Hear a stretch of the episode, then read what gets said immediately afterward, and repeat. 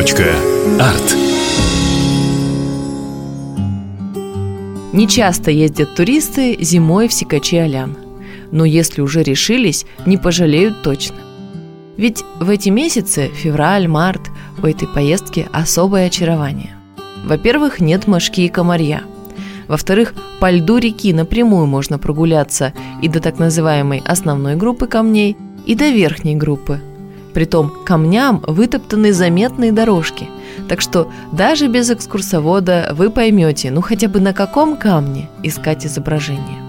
А вот летом без проводника вам не обойтись, как и без мошки. В этом походе группы часто сопровождают деревенские собаки, упитанные, доброжелательные лайки, которым в радость побегать с детьми на перегонки или выпросить что-нибудь вкусное. Сикачи-Алян – это национальное село Хабаровского края, один из центров туризма, известное более всего петроглифами или, как более привычно, петроглифами. Изучать камни стали во второй половине XIX века – Описания рисунков впервые появились в дневниках и записках русского востоковеда Палладия Кафарова. А вот первые печатные сведения о петроглифах у сел Сикачи-Алиан и Малышева опубликовали в газете «Приамурские ведомости» в 1895 году. В зарубежной печати первая статья принадлежит американскому востоковеду Бертольду Лауферу – участнику этнологической экспедиции на Амур, организованной Американским музеем естественной истории. В 1908 году описание петроглифов у Сикача-Аляна во время своей экспедиции в горы Сихоте-Алине сделал известный дальневосточный исследователь Владимир Клавдевич Арсеньев. А вот древние легенды, связанные с сикачи-алянскими петроглифами и народом, населявшим эти места – во время своего путешествия 1910 года описывал этнограф Лев Яковлевич Штернберг. Ну а чаще всего в контексте изучения камней, конечно, звучит имя Алексея Павловича Окладникова. В 1935 году петроглифы Сикачаляна были обследованы участниками Нижнеамурской археологической экспедиции Института этнографии под его руководством. Имя этого человека до сих пор носит Музей археологии в Хабаровске – во многих источниках традиционно пишут одну и ту же неправильную информацию. Ну вот, например, один, ну очень известный краевой ресурс.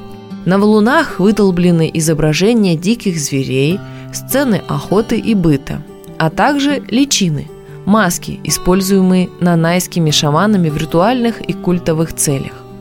Ранним изображением около 12-14 тысяч лет, поздним – 5 тысяч. Петроглифы – не только национальный символ нанайцев, но и сакральное место для шаманов. Казалось бы, все правильно. Но дело в том, что народы, создавшие петроглифы, к ныне живущим коренным малочисленным народам никакого отношения не имеют что не умаляет значения нанайской культуры и, конечно, значения самих камней. С этой темой связана и еще одна непростая история. Год за годом лежат где-то в кабинетах большие папки с обоснованием, почему камни следует сделать особо охраняемым объектом. С 2003 года камни эти внесены в предварительный список всемирного наследия ЮНЕСКО, но пока дальше дело не двигается. Петроглифы – первый объект культурного наследия Дальнего Востока, памятник истории и особо охраняемый объект, но этого, конечно, недостаточно мне очень понравилось слово «репертуар» в отношении самих изображений. Так вот, говоря по-научному, репертуар петроглифов Сикачи Аляна представлен категориями фигуративных, абстрактных и неопределяемых изображений. Фигуративные делятся на антропоморфные, это как раз личины и фигуры, зооморфные, орнитоморфные и прочие, например, лодки – Абстрактные петроглифы представлены окружностями, ямками-лунками и знаками. А вот к неопределяемым относятся незавершенные, а также деструктированные экземпляры, точная идентификация которых ну, фактически невозможна. Но, впрочем, если вы думаете, что мы все-все уже знаем о камнях, то нет, совсем нет.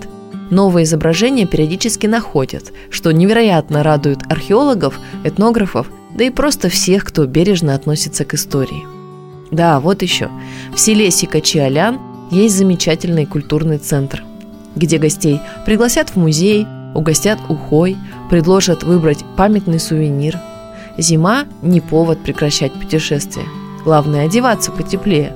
Так что, пока лежит снег и стоит лед на реке, непременно съездите в такое удивительное место.